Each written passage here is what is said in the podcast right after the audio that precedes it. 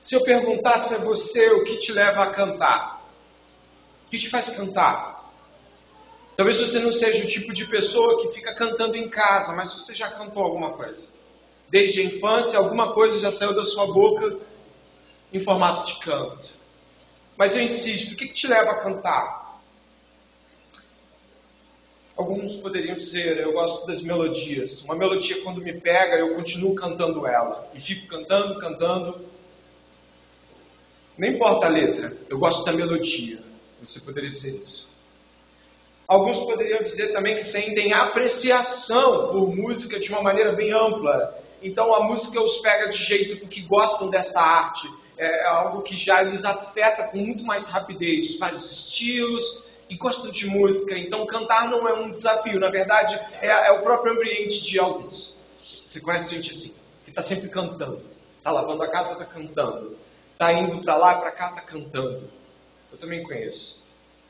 Talvez você tenha a ver, me dizer que é a tradição da sua família, todo mundo gosta de música, e aí acaba que isso acabou entrando de tal forma que é cultura da sua família. Todo mundo canta porque todo mundo sempre viu todo mundo cantando. Já tinha os vinis do vovô que viraram os CDs do papai e agora o MP3 e tudo mais dos netos. É tudo tradição familiar, todo mundo gosta de música. Então você canta. Então você pode falar de outras coisas. Eu canto só quando eu lembro de uma música que me lembra algum lugar, alguma data, algum tempo da minha vida, feliz ou triste. Tudo isso é positivo e não é errado cantar pelos motivos que eu acabei de dizer. Eu mesmo gosto muito de música e já cantei por vários deles, ou por todos talvez. Mas me parece que quando nós estamos diante das Escrituras, o motivo pelo qual a Bíblia apresenta o canto não, é, não são apenas estes motivos. O que eu quero dizer é que a Bíblia não diz que música, cultura e a tradição e tudo mais é errado e as pessoas elas estão erradas por cantar só por esses motivos. Não, a Bíblia não vai dizer isso, mas ela vai apresentar muitos cânticos no livro. A Bíblia é repleta de música. O maior livro, em termos de extensão da Bíblia, você sabe qual é, não sabe? O livro de Salmos. São 150 canções, ou pelo menos a maior parte delas canções, algumas poesias recitáveis. São 150, é o maior livro da Bíblia. Dos 66 livros, o maior é com música. Você já leu Apocalipse? Se não leu, leia, não tenha medo não. Fala de muitas coisas boas. O livro de Apocalipse tem sete canções. Só o livro de Apocalipse tem sete músicas e elas são belíssimas. Algumas vezes são pessoas que estão cantando, outras vezes são anjos que estão cantando, outras vezes são anciões, às vezes também aparecem seres que a gente nem sabe descrever, que têm asas, que têm rosto, estão cantando também. São sete. E a Bíblia canta o quê? A Bíblia só canta alegria? Não. Você já viu o salmo de tristeza? Você já viu o salmo de lamento? A Bíblia também canta essas coisas. Quando os cânticos se apresentam na Bíblia, não é só de alegrem-se, como o sermão desta noite. É também lamentem, é também chorem de tristeza, filhas de Sião. Tem um monte de tristeza sendo cantada na Bíblia também. Tem júbilo, tem exultação, tem a tradição de Israel, a salvação do Senhor, retirando da terra do Egito também é cantada, tem salmos enormes. A Bíblia é cantada na Bíblia, Salmo 119, o maior salmo cantando a própria Bíblia. Portanto, o que eu quero dizer é que a Bíblia é a favor do canto. E nós hoje dobramos a quantidade normal, não? Ficaram belíssimos, concorda? Foram quatro cânticos hoje. Ainda tem mais um. Espera. A Bíblia fala de cânticos, apoia cânticos, mas a Bíblia dá um passo a mais nisso. Porque ela não vai trabalhar o cântico no formato que acontece na nossa vida cotidiana. 90 ou mais por cento dos cânticos bíblicos são adoração. E isso você pode ter certeza. Nem tudo ou quase nada do que a gente canta, daquilo que eu falei, é adoração. As tradições, as músicas da rádio. A Bíblia trabalha o canto como uma expressão de adoração. Ou seja, neste caso, a Bíblia mais se serve da música do que apenas música. ela se serve do canto para uma expressão de adoração. Não existe só esse modo de adorar a Deus, por favor. Mas ela se serve deste modo para adorar a Deus. Ah, o evangelista Lucas, por exemplo, e a gente está falando de Natal, ele fala de três cânticos que foram entoados da anunciação de Jesus até depois do seu nascimento, e não tem nem um capítulo e meio do Evangelho de Lucas com três cânticos lindíssimos. Você deve ter lido já. Maria canta, Zacarias canta, os anjos cantam. Então, quando a gente está falando de cântico na Bíblia, e a gente entende que ele dá um passo a mais ou muito além e chama a adoração para ser feita por meio de cânticos. E quando a gente vê que o Natal, então pedacinho espaço de leitura, desde a narrativa primeira até a última da anunciação de Jesus, tem três cânticos. Poxa, eu acredito que pelo menos, não digo nada melhor, que é muito, muito arriscado, nada melhor do que ele, mas eu diria o seguinte: cai bem o Salmo 96, ser um cântico e ser estudado e aprendido no Natal. E ainda sobre isso, é importante dizer que o Salmo 96, e você já pode estar olhando para ele com bastante atenção, ele vai nos, nos entoar cântico de alegria. A, a tônica do Salmo 96 é alegrem-se, que é o tema do sermão. Ele vem, mas aqui é alegrem-se. E esta alegria do Salmo 96, ela não se comunica com alegrias tão ordinárias quanto aquelas que às vezes a gente cultiva para a noite de Natal. Puxa, é verdade. Eu gostaria de dizer que às vezes ou muitas vezes nós falhamos naquilo que esperamos para a noite de Natal. Nós é, abraçamos pessoas, sabe, tem aquelas pessoas que abraçam outras nas ruas, né? Elas já fez, já fez, já fez isso, já viu fazendo, né? Sai na rua, eu vi gente comentando ontem, né? E eu me lembro de muitas cenas. As pessoas saem na rua e te abraçam, nem sabe quem você é, Feliz Natal. Alguns fogem desses abraçadores. Peraí, tem um abraçador ali, eu não vou sair agora. Mas tem aquele pessoal do abraço, né? Feliz Natal! E aí tem aquelas palavras, né? Que o ano que vem, né, todas as coisas que você quer se realizam. Não sei se é maldição, eu penso que está querendo. Todo, e aí chega e está aquela tríade famosa, paz, saúde e prosperidade para sua vida. E você, daqui a pouco, se estiver um pouco alto, a pessoa já está falando coisa, já está chorando. Quando você vai ver, enfim, você já esteve diante dessa situação, né? O que eu quero dizer é que esta alegria não se parece, com a alegria de Natal ela não parece a alegria do Salmo 96 e não parece a alegria que nós cantamos desde o começo. Saúde, paz, prosperidade, até quem não tem Deus pode ter. Não a paz de Jesus, é claro. Aquela paz do não tenho problemas que estão me tirando do sossego. Pois então, se nós estamos falando do Salmo 96, falando do Natal, falando para se alegrar e para cantar em tom de adoração, de que modo o Salmo 96 pode nos abençoar e nos fazer refletir sobre esta data? O Salmo 96 foi escrito por Davi. A maioria já deve ter ouvido falar desse rei. Davi foi o segundo rei de Israel. E ele passou entre 15 e 18 anos entre o dia que Samuel, o profeta, eh, colocou óleo sobre sua cabeça e ungiu até quando ele se tornou rei, foram entre 15 e 18. Os teólogos afirmam 15 e 18 anos para ele se tornar rei, para ele ser realmente rei. E esse salmo é o salmo de ação de graças de Davi, quando efetivamente ele se estabelece como rei de Israel. Esse salmo também é encontrado no primeiro livro de Crônicas, no capítulo 15, e ele é muito mais maior. O hino primeira, do primeiro livro de Crônicas 15, ele é mais largo. Você vai ver que o Salmo 96 está no meio do hino de Davi. Isso era um recorte. E passaram a cantar isso liturgicamente. Preste atenção. E o que nós estamos falando? De que Davi celebrou muitas coisas nesse salmo de ação de graças. E muitas delas apontam para a nossa data de hoje. E eu gostaria então dada esta introdução e essa ambientação com o salmo, com a data, com as alegrias falsas e verdadeiras, mas as verdadeiras ainda virão, de convidá-lo a ir até o Salmo 96, sabendo de que nós estamos no tom certo do Natal, um tom de cântico, um tom de júbilo.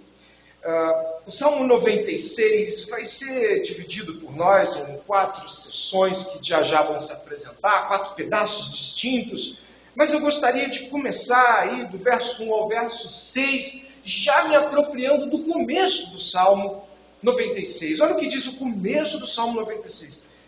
Cantem, você pode falar comigo, só esta frase. Cantem ao Senhor. Só isso, só isso. Cantem ao Senhor um cântico novo. O Salmo já abre de uma maneira que deve nos impactar.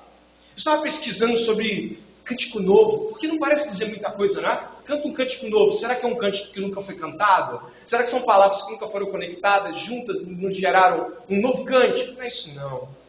A palavra aqui usada é shiradash. Nossa, ele vai ficar falando em grego e em hebraico vai ser aquele negócio chato. Não, é só isso. Shiradash. Cantai um cântico novo significa cantar um cântico rejuvenescido, um cântico animado, um cântico que está com um ambiente interno renovado. Olha que coisa magnífica. Mas na verdade é um trocadilho com uma expressão hebraica. A palavra que lemos aqui, ou a expressão shiradash, que é cântico novo, é uma é um trocado de letras com Shod Heresh, que é muito parecido na língua deles. Sabe o que é Shod Heresh? ruína silenciosa. Quando alguma coisa estava totalmente triste e as pessoas viam as outras, sabe? Passou por uma tremenda tribulação, a família está quebrada, está todo mundo chorando triste. Eles usavam essa expressão, shot heresh, ruína silenciosa. Só lágrimas, só silêncio. O trocadilho aqui quer dizer o seguinte: é para que você louve a Deus com um ânimo renovado. Louve a Deus com uma atitude interna refeita. E louvar o quê? Cantar o quê? O que se canta no Natal? O Salmo 96 já nos aponta aqui. Se você seguir comigo, diz assim, verso 1: Cantem ao Senhor um cântico novo, ou seja, um cântico rejuvenescedor, um novo senso de entusiasmo. Cantem ao Senhor todas as terras, cantem ao Senhor, bendigam o seu nome. Agora você pode ler comigo. Proclamem a sua salvação dia após dia. A primeira grande convocação do Salmo 96 é cantar a salvação. Você pensa comigo na salvação que Davi está querendo dizer, e você vai lembrar que ele foi 13 anos perseguido por, por Saul. Você conhece essa história? Ele foi 13 anos perseguido pelo rei que tinha inveja dele. Ele fugia para o deserto, acabou se associando a uma série de, de pessoas que não tinham reputação, não tinha nada na vida, gente, gente que não tinha para onde ir. E Davi os redimiu e os trouxe a um concerto até com Deus e depois se tornam parte do seu exército. São 13 anos de perseguição. 13 anos dormindo em grutas, ficando pelo deserto na, na, mão dos inimigos, 13 anos. E ele está aqui nesse salmo de ação de graça dizendo: Que bom, bendigo o nome do Senhor, a salvação dele, dia após dia. Depois de você passar 13 anos fugindo, você vai passar muito mais que 13 anos agradecendo. Davi está alegre. Mas como nós sabemos, a Bíblia não é um livro desassociado e desintegrado. A Bíblia não é um livro onde você lê salvação e você fala, tudo bem, pode passar para a próxima. Não, salvação é amplo na Bíblia.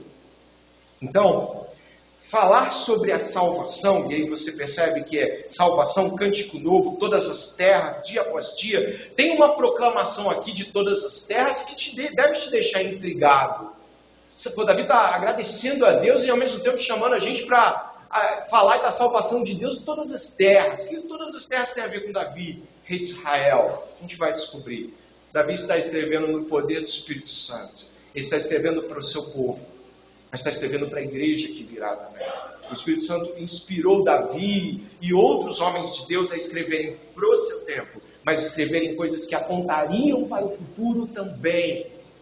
Por isso, quando você estiver lendo a Bíblia, Tome cuidado, porque às vezes algo não quer dizer apenas aquilo e para aquele povo. Mas tem que primeiro ser dito o que, que quer dizer para esse povo. Davi está agradecendo a Deus, ele está vivo. Treze anos depois, ele está vivo. Deus me salvou. Bendito seja o nome do Senhor. Mas o que acontece aqui? Se você lembra, de quem estava aqui na introdução do culto, lembra que a nossa irmã Samara leu Lucas 2. Você se lembra disso? Ou não? E Lucas 2 trazia em dois momentos algo muito interessante. A irmã não leu a segunda parte, porque eu não pedi que ela lesse, claro. Mas ela leu quando os pastores ficam muito assustados porque são abordados à noite. Você se lembra das palavras dos anjos falando: Não tenha medo, não tenha medo. Olha o que eles disseram: Não temais, porque eis aqui vos trago novas de grande alegria, que será para todo o povo, pois na cidade de Davi vos nasceu hoje o Salvador. Você lembra disso? E também Lucas 2, 29 e 32, que é só um pouco depois de onde a irmã leu, diz assim: Agora, diz o Simeão, aquele senhor de idade que está lá adorando a Deus e de repente aparece na mão dele o bebê Jesus. Ele está tão impactado que o Espírito Santo havia dito para ele que ele não morreria sem ver. Ah, você lembra, mas eu vou ler. Ele diz assim: Agora, Senhor, despede a paz o teu servo, com paz o teu servo, segundo a tua palavra, pois os meus olhos viram a tua salvação, a qual preparaste perante a face de todos os povos, luz para iluminar as nações e para a glória do teu povo Israel. Quem é Jesus? Você pode dizer o Salvador. Cante o cântico da salvação.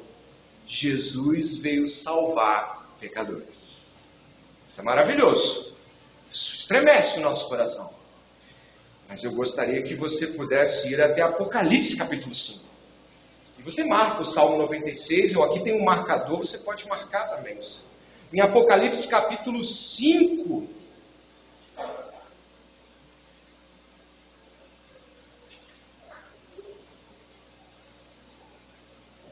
Graça de Deus, o livro de Apocalipse será exposto ano que vem, aqui na igreja.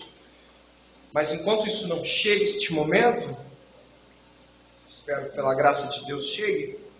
O capítulo 5. Olha, no capítulo 5 é tremendo.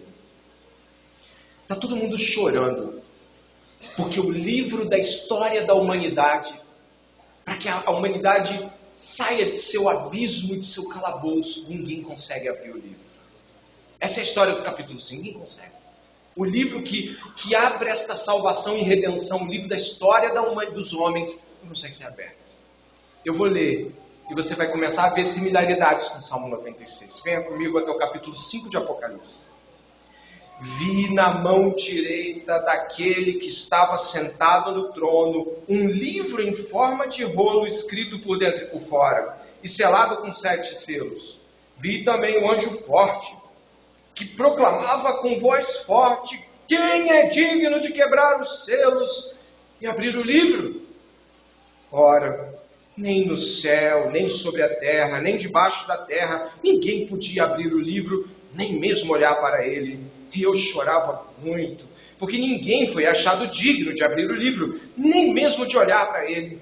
Então um dos anciãos me disse: Não chore. Eis que o leão da tribo de Judá, a raiz de Davi, venceu para quebrar os sete selos e abrir o livro. Então vi no meio do trono e dos quatro seres viventes e entre os anciãos, em pé, um cordeiro que parecia que tinha sido morto. Ele tinha sete chifres, bem como sete olhos, que são sete espíritos de Deus enviados por toda a terra. O cordeiro foi e pegou o livro da mão direita daquele que estava sentado no trono. E quando ele pegou o livro, os quatro seres viventes e os vinte e quatro anciãos se prostraram diante do cordeiro, tendo cada um deles uma harpa e taças cheias de incenso, que são as orações dos santos, e cantavam, você pode dizer, e cantavam um cântico novo, dizendo: Digno és de pegar o livro e de quebrar os selos, porque foste morto e com o teu sangue compraste para Deus os que procedem de toda tribo, língua, povo e nação. E para o nosso Deus os constituístes reinos sacerdotes e eles reinarão sobre a terra. Glória o Cordeiro comprou com o próprio sangue na cruz do Calvário o direito de quebrar os selos e abrir o livro da história e redimir a raça humana. Temos este cântico hoje. Temos esse cântico rejuvenescedor, temos esse entusiasmo esta noite. Nós podemos cantar salvação para todos, nós podemos cantar em voz alta, em tom de júbilo. Ele é digno, olha o cântico novo. Ele é digno, ele quebrou os selos, abriu o livro, comprou povos e nações com seu próprio sangue. Louvado seja o nome do Senhor. Temos um cântico novo para cantar. Eu volto com você até Salmo 96. Davi cantava porque Deus havia livrado ele de todos os seus inimigos e apontava para tão grande salvação que viria, bem depois de Davi, mil anos depois de quando esse salmo foi escrito. Mas eu continuo junto a você, percebendo de que é, o salmo ele vai avançando em uma progressão onde ele vai nos dando ordens. A primeira é cante, depois bendiga, depois proclame, e agora ele vai dizer o verso 3: anuncie entre as nações a sua glória, entre todos os povos as suas maravilhas, porque o Senhor é grande e digno de ser louvado, mas temível do que todos os deuses, porque todos os deuses dos povos não passam de ídolos, o Senhor, porém, fez os céus. Glória e majestade estão diante dele, força e formosura no seu santuário. Davi experimentou todos os livramentos de Deus. Davi experimentou Deus cuidando dele e salvando de N situações onde nada mais poderia ser feito. Nós temos experiências assim, que não escrevem Bíblia, mas que se parecem com as histórias que nós ouvimos de livramentos, de salvação neste tempo, mas a maior e grande e, e poderosíssima salvação é de que você e eu, quando estivermos diante da morte, fecharmos os olhos e abrirmos, vejamos Jesus sorrindo. Eis grande salvação. É essa salvação que o Natal anuncia. Não é saúde, paz e prosperidade. Não é a mesa farta, embora ela seja boa é o Salvador. Nos chegou o Salvador.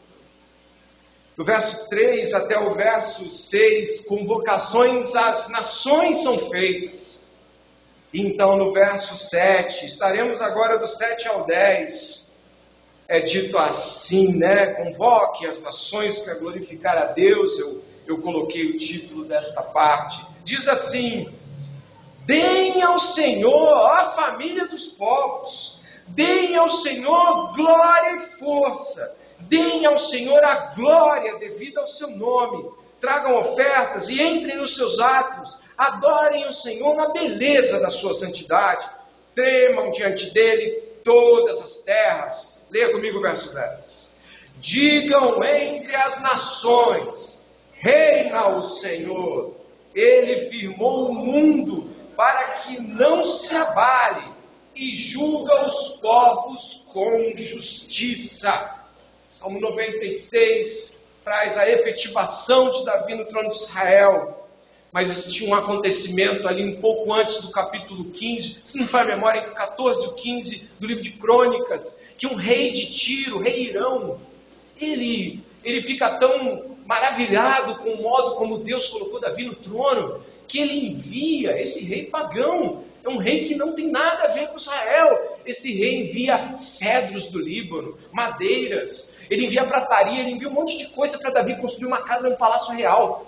Imagine isso, um rei inimigo está ali fazendo um movimento de, de dar, de doação para que o rei de Israel que estabeleça, não tem cabimento a nós. A gente pensa na antiguidade, pensa num rei contra o outro. As alianças eram feitas com casamento, no máximo. Mas assim, Um apoiando, um dizendo, é esse mesmo, ele é o rei de Israel. Davi se maravilha. Davi fica assim, nossa, que maravilhoso. E ele jubila e diz assim: agora sei que o Senhor confirmou o reino. Porque ele percebe as confirmações vindo de todos os lados. O povo está com ele em Hebron, os anciãos também. Todo mundo começa a cercar Davi. Todo mundo que estava lá com medo de Saul escondido, agora aparece. E o rei, o rei Davi se estabelece. Mas existe algo aqui que transcende a alegria de Davi pelo benefício do rei pagão de Tiro. Davi fala assim: Deem ao Senhor ó família dos povos. Como assim? Olha o verso 9: todas as terras. Olha o verso 10: digam entre quem? As nações. Você está lendo isso?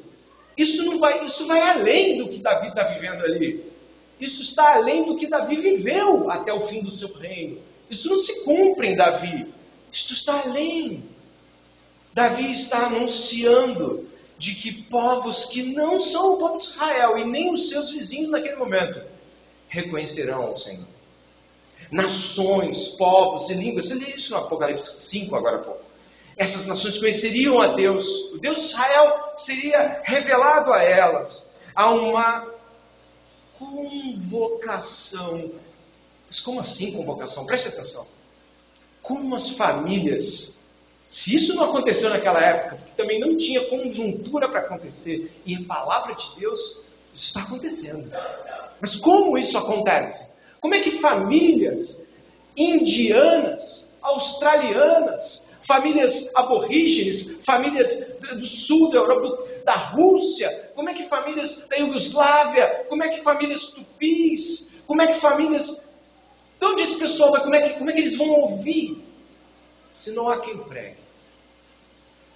Salmo 96, ele está mandando nos anunciar a salvação para as famílias dos povos da terra. A mensagem de Natal é também a mensagem de que Deus vem anunciar a todas as nações da terra que há um Salvador e que há uma salvação e ela só se encontra em Cristo Jesus. Então, o que nós estamos lendo aqui é um chamado à pregação às nações é uma convocação missionária. O, o, nosso irmão Davi aqui, talvez não tivesse noção do que estava escrevendo em sua larga grandeza, mas ele estava apontando para as missões dos tempos presentes, onde as nações conhecerão a glória de Deus. Nós estamos aqui neste momento refletindo sobre a grandeza do que é um salmo de dois, três mil anos atrás, apontar para você que está sentado esta noite de Natal aqui. Dizer que Deus requer adoração de todos os povos. Deus requer a adoração de todas as famílias da terra. Deus ordena que anunciemos a salvação a todos os povos. Eu não me estranharia se tivesse já alguém aí querendo vir aqui à frente e levantar a mão para ser enviado. Porque quando nós ouvimos falar sobre missões, e ouvimos falar que missões está sendo dita aqui, que é cantar, louvar, anunciar a salvação de Deus. Nós estamos falando não daquele missionário que se arrasta tremendo de medo para o campo missionário, mas daquele que vai cantando, daquele que vai jubilando. Na década de 50 do século passado, cinco amigos saíram dos Estados Unidos. E eles fizeram uma aliança entre si de que pregariam a uma tribo inalcançada do Equador. O que fizeram? E eles cantaram vários anos uma canção, quando estavam no aviãozinho deles, assim, dando volta. Eles cantavam uma canção, porque você fica pensando, caramba, o cântico do Salmo 96 aponta para missões sim, mas não sem custo. As famílias saberão, mas não sem custo. Pessoas irão e não voltarão. É porque morreu, porque ficou. Não volta mais. O anúncio da salvação, embora aqui apresente uma beleza harmoniosa, ele fala de um anúncio que nos custará tudo. Esses cinco amigos, que muitos aqui conhecem, entre o mais famoso dele é, é Tim Elliott, um missionário muito famoso, eles cantavam este cântico aqui, ó, no avião deles. Era uma música que eles colocaram. Eu coloquei, acho que sim, não é? Eu vou entoá-lo assim que meu irmão colocar. Eles cantavam um cântico de entrega a Deus. Eles diziam assim quando partiram dos Estados Unidos e também quando voavam no seu aviãozinho: Nós descansamos em Ti, nosso escudo e nosso defensor. Tu é a batalha, teu é o louvor. Ao passarmos pelos portões de esplendor perolado, vencedores, descansamos contigo por dias sem fim. Ao passar pelos portões de esplendor perolado, vencedores, descansamos contigo por dias sem fim. Nós descansamos em ti. O cântico desses missionários, talvez você não conheça, mas nunca mais voltaram mas o sangue derramado por eles ali não comprou a salvação daqueles nativos e nem tampouco os redimiu, mas a tribo foi alcançada depois pela história que foi contada deles, que eles tinham armas para revidar o ataque dos nativos, mas não o fizeram. Isso, isso arrasou o coração da tribo. Grande é o Senhor. A salvação anunciada mensagem de Natal que talvez você não esperasse ouvir hoje. A mensagem das missões.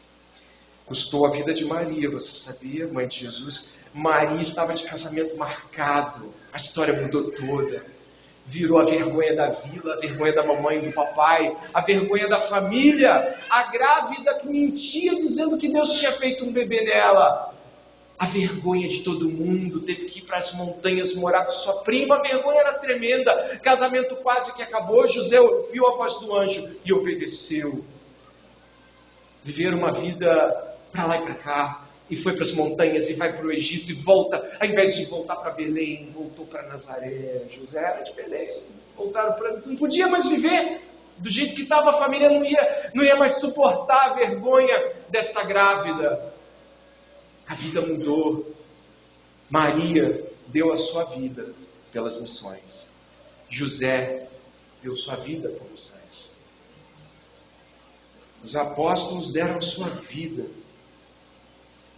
E esta mensagem de alegria às nações custará a nossa vida. E só conseguimos fazer isso se a salvação que recebemos, se a glória de Deus e o desejo de vermos os povos e as nações louvando a Deus em suas línguas, com suas danças estranhas, com seus tambores, suas flautas, suas roupas ou seus costumes estranhos, e na boca deles está Jesus. E aí nós temos sossego em qualquer canto, quando Cristo for levado e glorificado. E John Piper tem uma frase, pastor batista John Piper, uma frase extremamente profunda sobre isso. Missões é um apelo às nações para que cantem a glória de Cristo, a glória de Cristo, que em tudo nos satisfaz. Este Natal pode não estar sendo fácil para você, mas Cristo é o suficiente. Ele basta. Você tem Cristo, ouve isso. Você tem Cristo. Neste momento você está contentado, você está pleno, nada mais é preciso, ou a angústia ainda revolve o seu coração num vazio que parece não ter fim. Você só vai conseguir cantar alegremente lá fora quando Cristo for suficiente aqui, neste momento.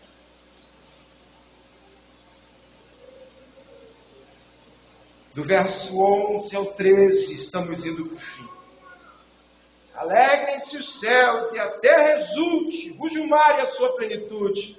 Alegre-se o campo e tudo que nele há. Cantem de alegria todas as árvores do bosque, na presença do Senhor, porque vem, vem julgar a terra, julgará o mundo com justiça e os povos de acordo com a sua fidelidade.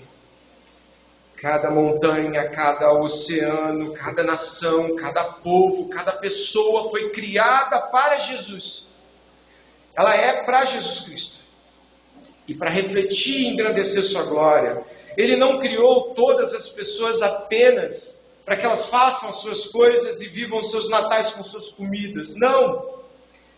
Todas a, todos da raça humana caíram em pecado, se tornaram rebeldes, como foi lido no poema.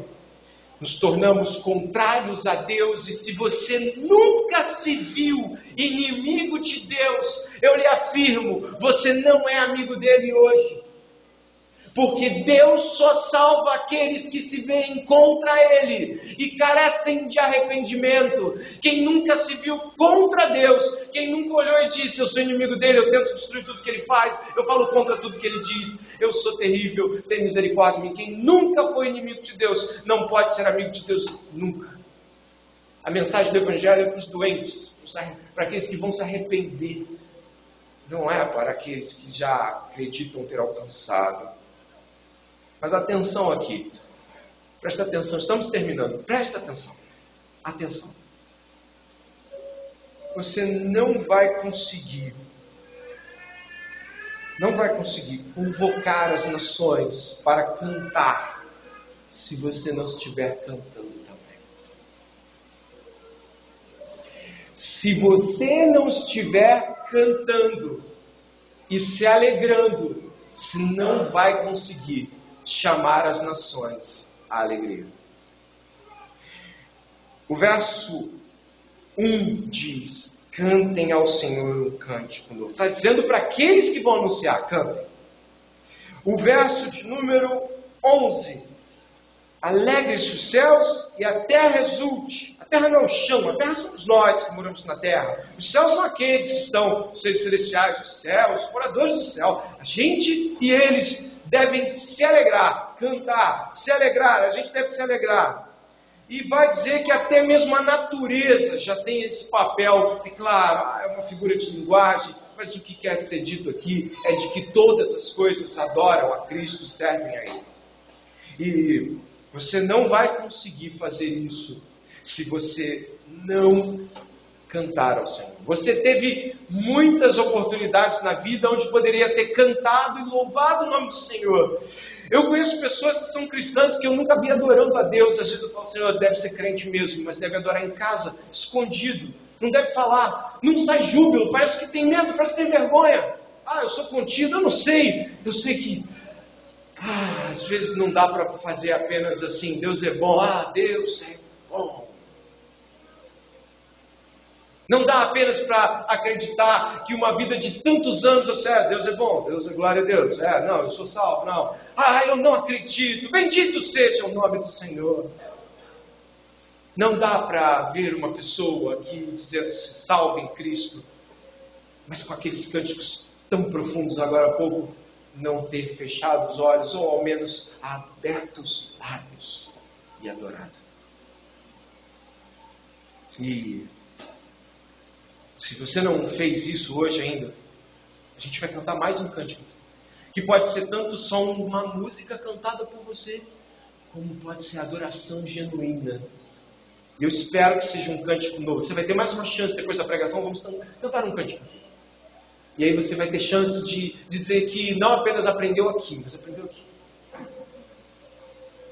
Por fim, indo para o último verso na presença do Senhor. Porque vem. Vem o quê? Julgar a terra. Julgará o mundo com justiça e os povos de acordo com a sua fidelidade. O julgamento de Deus já está expresso no Salmo 96, você nem viu, né, talvez. O verso 5 diz o seguinte: olha, porque todos os deuses dos povos não passam de ídolos. O Senhor, porém, fez o céu. Sabe o que quer dizer isso? Que o Salmo 96 expressa declaradamente de que o Senhor, sua salvação, o seu Salvador, são os únicos e é o único Deus a quem é digno de adoração. Os deuses dos povos não passam de ídolos. Sim. Os hindus estão errados. Sim. Católicos adoradores de Maria e de santos estão errados. Sim, aqueles que fazem de pessoas ídolos e vivem para elas estão errados. Aqueles que se comprometem com seu coração em um compromisso que é único, exclusivo a Deus, são adoradores de deuses falsos. E existe um julgamento hoje. E é por isso que é dito aqui que ele vai vir julgar. Alegrem-se, ele vem. Para aqueles que têm fome e sede de justiça, é Maranata. Para aqueles que continuam em suas idolatrias, em seu espiritismo, candomblecismo, em suas falsas adorações a Deus, se faltando de dízimos que dão, se faltando de levantar a mão e ver se está todo mundo vendo que você adora do jeito que o pastor mandou. Sim, ele vem julgar. Tremam os povos, trema você. A mensagem de Natal é de que o Salvador vem. A mensagem de Natal é de que ele voltará e julgará os povos e as nações. Então, uma mensagem de Natal é uma mensagem de um cântico novo. Uma mensagem de Natal é uma mensagem de salvação. Glória a Deus. Glória a Deus. É uma glória a Deus. É uma mensagem de salvação. O sangue do Cordeiro abriu o livro, rasgou a história de muitas pessoas que estavam prontas a irem para o inferno. Mudou. O Cordeiro é de a história do Natal é de que todos os povos estão convocados pelas missões que os cristãos fazem a adorar a Deus, a pregar as nações, a que as famílias se convertam, custando-lhes a vida. A mensagem do Natal é de que o Salvador veio e voltará para julgar a terra. Tremam os povos e os seus santos exultem, porque ele virá. Enquanto o Ministério de Música vem até aqui, você vai orar.